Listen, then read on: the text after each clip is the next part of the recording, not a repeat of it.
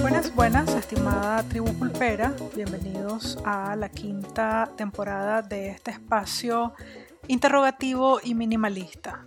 Sí, porque esta temporada nos cuestionamos y nos contestamos, así de simple, sin tantos adornos y sin más aspavientos, ahí te va la primera.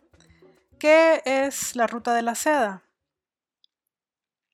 La ruta o las rutas de la seda es el término que se le dio a una red de vías o rutas que intercomunicaban diferentes regiones comerciales que fueron establecidas en China durante la dinastía Han, allá por el año 130 antes de la era cristiana. El nombre como tal se le adjudica a un geógrafo y aventurero alemán, Ferdinand von Richthofen, que en 1877 las describía como Seidenstraße o Seidenstraßen en singular y plural respectivamente.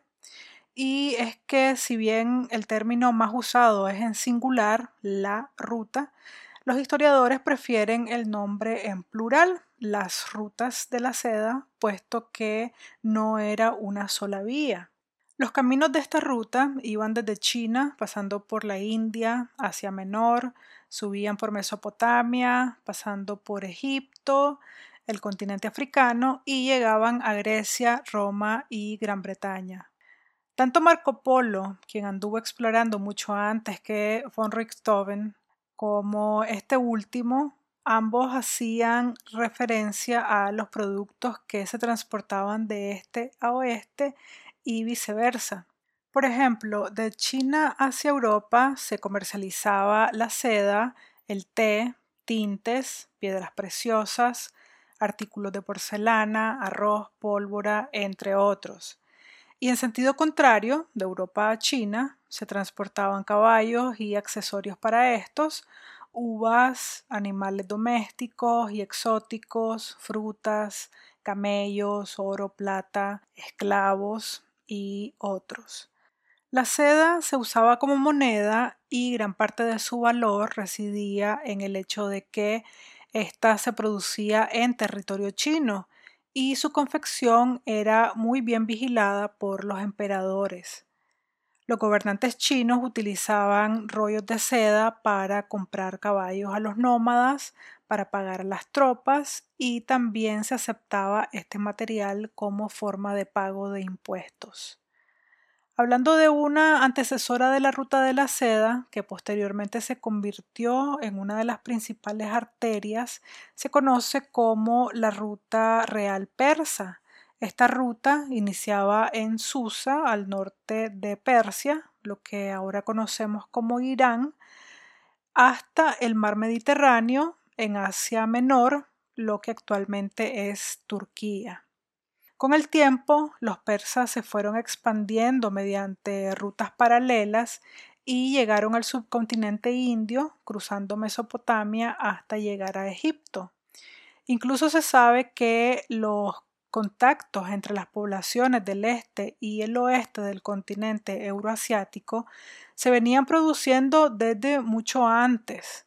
Hay constancia de productos que viajaron de oriente a occidente y viceversa desde el neolítico, o sea, entre 12.000 y 5.000 años antes de la era común, o sea, antes de Cristo. Estos intercambios fueron esporádicos porque se veían interrumpidos por guerras y diversos conflictos, Tampoco eran intercambios masivos, ya que la incertidumbre y el peligro en los caminos restaba el interés de los, de los mercaderes. Lo más probable es que se realizaran intercambios entre poblaciones vecinas más que los de larga distancia.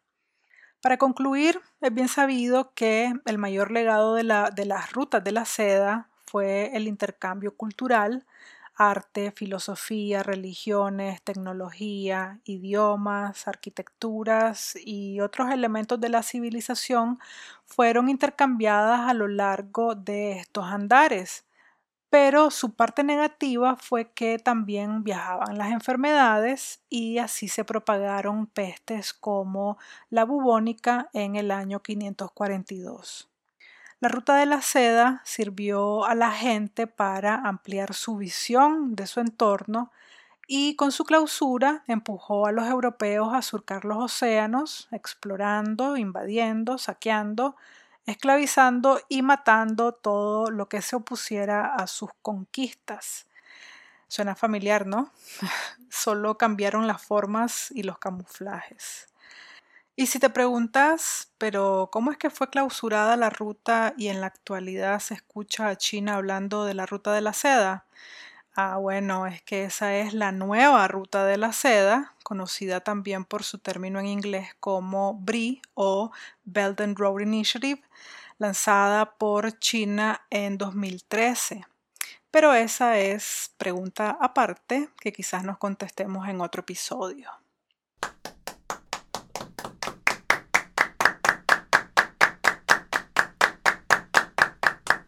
Nueva temporada, nuevo medio social, en donde también nos puedes seguir. Seguimos comunicándonos en español, pero ya andamos surfeando las mareas rusas. Así que además de Facebook, Instagram, Twitter, YouTube y Spotify, unite a nuestra comunidad creciente en BK. Hasta la próxima. Chao. Un sistema de iluminación de emergencia lo guiará hacia las salidas.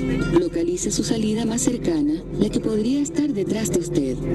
Gracias por su atención y disfrute de su vuelo. Solo tienes que ingresar a la red, conectar tus audífonos y relajarte. Buen viaje.